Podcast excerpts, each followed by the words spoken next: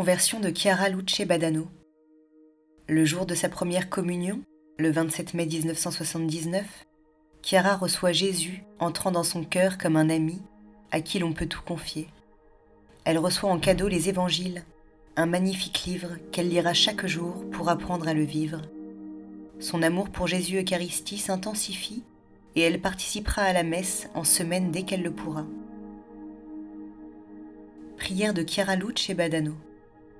Avant une grande manifestation des jeunes, le 26 mars 1990, Chiara écrit à la responsable internationale des gens. Les occasions pour étreindre mon époux n'ont pas manqué. Depuis une semaine, j'ai une forte fièvre et comme je suis déjà fragile, cela m'affaiblit beaucoup. Mais j'y vois autant d'opportunités pour être, par l'amour, plus enraciné en Dieu avec vous.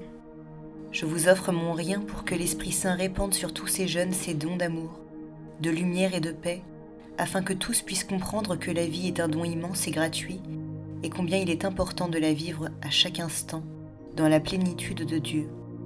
Dans mon immobilité, puiser la force pour avancer.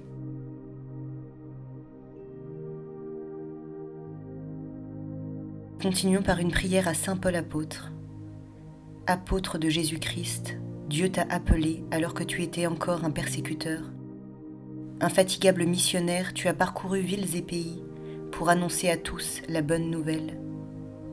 Puissent nos vies être disposées à une conversion profonde du cœur et de l'esprit.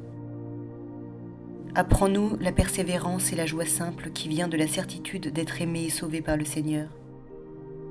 Donne-nous de ne jamais perdre de vue celui auprès duquel nos cœurs aspirent Saint Paul, toi qui fus dans les larmes et dans les drames un guide et un pasteur, aide-nous à cheminer chaque jour avec une foi et une espérance inébranlable, conduit par Jésus le Christ notre Seigneur. Amen.